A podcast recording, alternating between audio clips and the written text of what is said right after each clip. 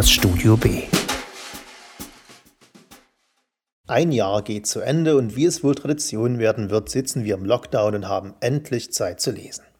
Man holt die ganz dicken Schmöker raus, die, für die es um 15.30 Uhr schon dunkel werden muss, damit man sie in realistischen Zeiträumen ausgelesen bekommt.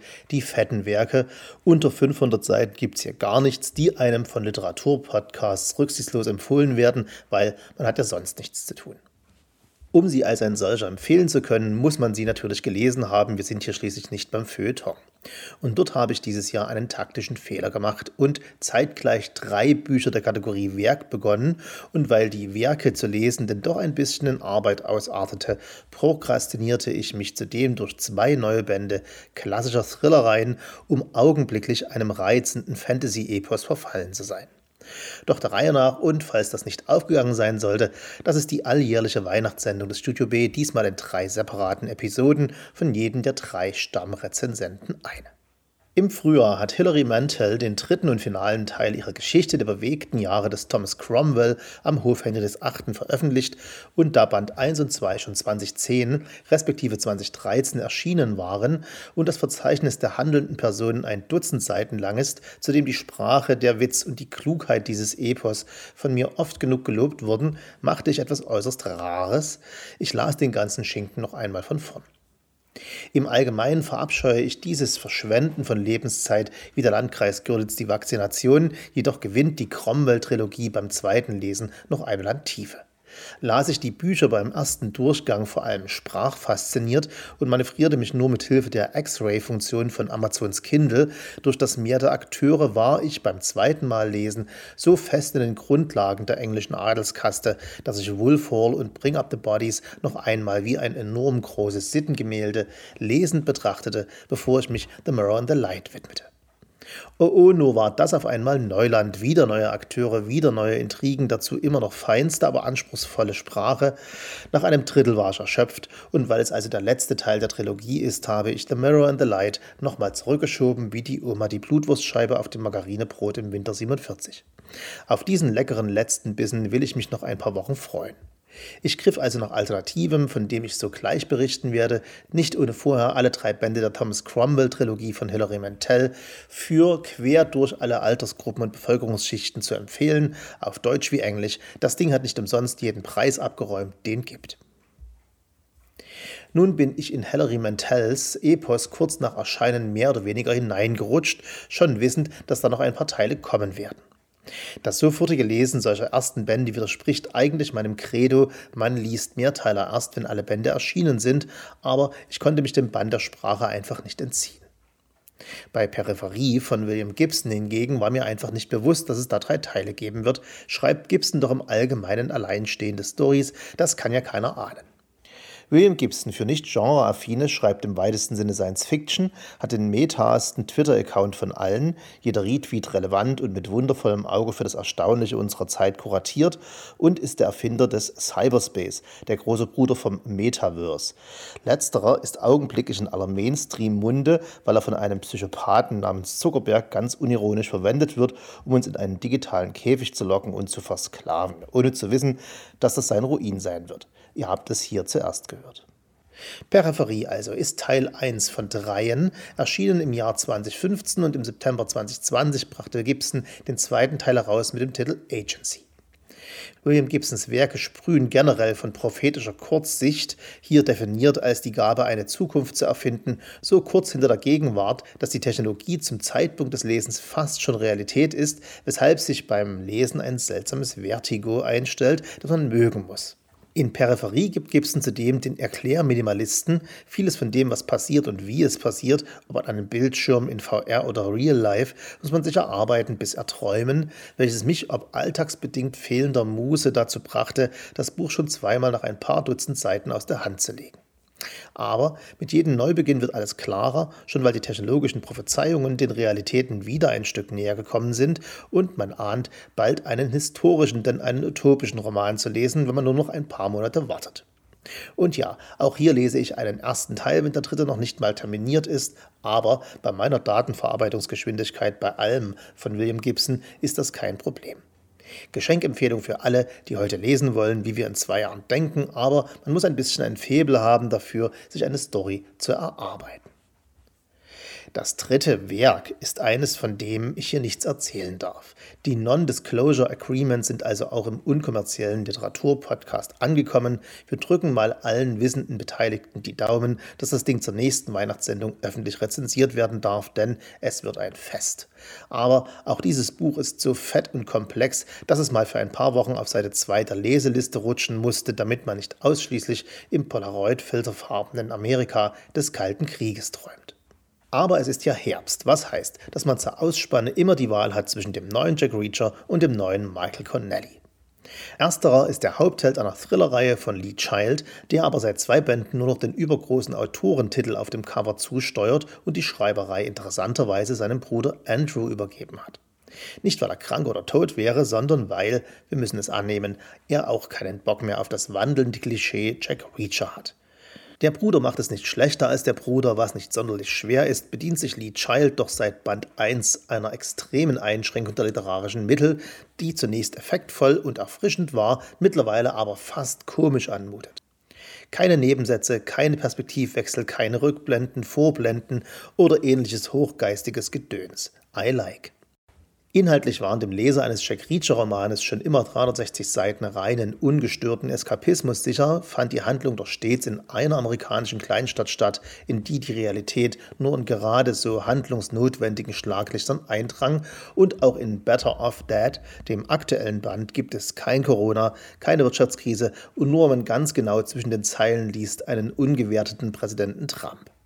Das ist in sich eine Leistung und liest sich so stressfrei, wie man es manchmal braucht. Der literarische Einfluss des Bruders Andrew Lee ist insofern spürbar, als dass die fast komplette sprachliche Verödung des letzten von Lee Child allein geschriebenen Bandes Past Tense, in dem stilistisch die wörtliche Rede einer Kartoffelbäuerin aus Kanada nicht von der des Action-Serienhelden Jack Reacher zu unterscheiden war, nicht übertroffen wurde. Und wenn man ganz liebevoll optimistisch liest, ahnt man, dass da Potenzial und vielleicht sogar Lust ist, Jack Reacher auf neue Wege zu schicken. Wir werden es erfahren in der sechsten Welle im Herbst 22. Bis dahin kann man das aktuelle Buch so wie jedes von Lee Child jedermann schenken. Wer noch nie einen Jack Reacher gelesen hat, wird es lieben und wer schon alle gelesen hat, liest auch den. Literaturkapitalismus, Baby. Michael Connelly hingegen, der zweite unserer allherbstlichen Thriller-Autoren, ohne die wir nicht können, hat noch Lust am Schreiben und weiß, wie man literarische Monotonie vermeidet. Schon früh hat er den Büchern über den Kriminalkommissar mit dem wunderbaren und literarisch endlos ausschlachtbaren Namen Hieronymus Bosch tätig in Los Angeles Bände mit dem Lincoln Lawyer Michael Holler als Protagonisten zur Seite gestellt, einem gewieften Strafverteidiger ebenfalls in LE, titelgebend aus einem Lincoln Town Car arbeitend.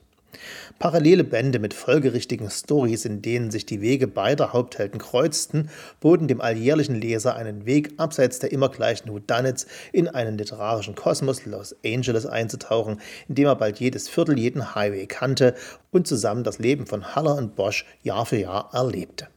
Das passiert nun auch schon 30 Jahre lang und statt auf die in unserer Hyperrealität nicht mehr statthafte Finte des nie alternden Kommissars setzt Connelly auf neues Personal und weil der Autor ein Demokrat in California ist, ist dieses weiblich und unweiß, was nicht Vogue ist, sondern toll. René Ballard, eingeführt im Band The Late Show im Jahr 2017, arbeitet nur noch Nachtschicht, nachdem sie ein paar Großkopferten in der Los Angelinischen Polizei auf die Schuhe gepinkelt hat, weil sie die ihr widerfahrenen sexuellen Übergriffe nicht hat unter dem Teppich gekehrt.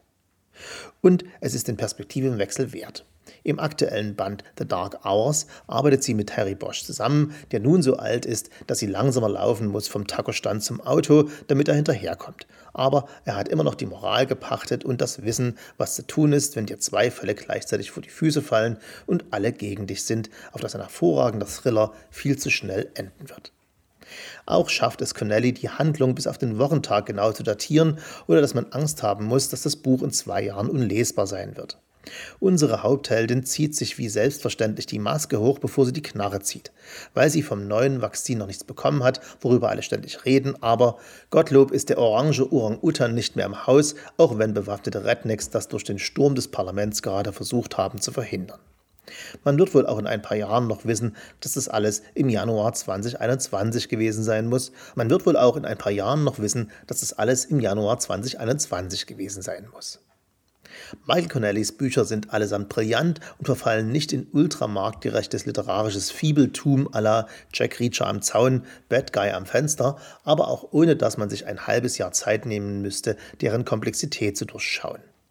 Verfilmt wurden einige Bände als Krimiserie auf Amazon Prime, toll fotografiert mit PH und erstaunlich gut besetzt, mit der Ausnahme der zum Schreien untalentiert gespielten Tochter Boschs Maggie, mit der ich einen Running Gag vermute, den sich das Casting erlaubt hat. Gerade Leuten, die Bosch darüber kennen, sind die neueren Bücher zu empfehlen. Aber das war mir nicht Prokrastination genug.